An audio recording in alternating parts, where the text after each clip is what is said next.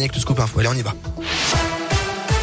Et à la une ce mercredi, cette nouvelle allocution d'Emmanuel Macron, le chef de l'État s'exprimera à 20h ce soir au sujet de la guerre en Ukraine, alors qu'il tenait ce matin un nouveau conseil de défense à l'Elysée.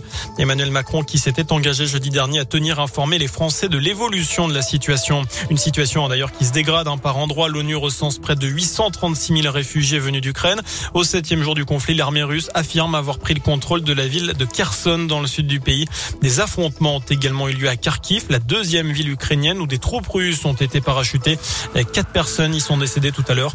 Euh, la Russie qui se dit prête à poursuivre les pourparlers dès ce soir avec les négociateurs ukrainiens.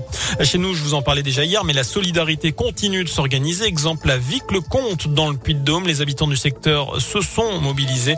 Des centaines de cartons remplis de vêtements chauds, de jouets ou encore de produits paramédicaux vont partir pour la Moldavie, un pays qui accueille des réfugiés ukrainiens. Dans ce contexte, la campagne présidentielle est évidemment bousculée. Emmanuel Macron n'a toujours pas officialisé sa candidature alors que le premier tour est dans 39 jours, ce sera le 10 avril. C'est d'ailleurs le dernier jour ce mercredi pour s'inscrire en ligne sur les listes électorales. Vous avez jusqu'à vendredi pour le faire en, en, mairie. Vendredi, ce sera aussi le coup près pour les candidats qui devront avoir réuni 500 parrainages d'élus pour se présenter. Ils sont 11 à l'avoir déjà fait. Marine Le Pen, Éric Zemmour et Nicolas Dupont-Aignan ont dépassé cette barrière. Pas Christiane Taubira qui renonce à se présenter. Elle n'avait que 181 parrainages au dernier pointage. Dans le reste de l'actu, Yvan Colonna, entre la vie et la mort, âgé de 61 ans, il avait été condamné à la réclusion à perpétuité pour le meurtre du préfet Rignac en 1998. Incarcéré à la prison de Arles, le berger indépendantiste corse a été attaqué par un détenu djihadiste de 36 ans dans la cour de promenade. Les arnaques aux faux policiers se multiplient dans l'agglomération clermontoise. Rien qu'hier, selon la montagne, 5000 euros ont été soutirés par les malfaiteurs à des habitants, principalement des personnes âgées. Ils racontent être en train d'enquêter et de surveiller des personnes des pays de l'Est. Ils demandent aux victimes d'aller acheter des coupons spécifiques dans des bureaux de tabac en guise d'appât afin d'aider à interpeller les soi-disant personnes euh, recherchées.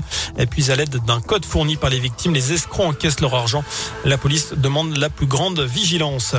Près de chez nous, toujours, il aurait escroqué 300 000 euros à un couple de personnes âgées. Un homme de 50 ans a été condamné hier à deux ans de prison, dont un ferme par le tribunal correctionnel du Puy-en-Velay. Il aurait perçu cette somme entre 2009 et 2016 lorsqu'il gérait leur patrimoine.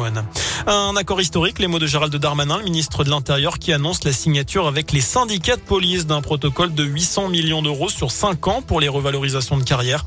Un protocole équivalent devrait être signé dans les prochaines semaines avec la gendarmerie. Et puis on termine ce scoop info avec un mot de sport, du football en l'occurrence, dernière demi-finale de la Coupe de France ce soir. Nantes reçoit Monaco à 21h15. Je rappelle qu'hier soir, Nice s'est qualifié en battant Versailles. La finale, ce sera le 8 mai du côté du Stade de France. Merci.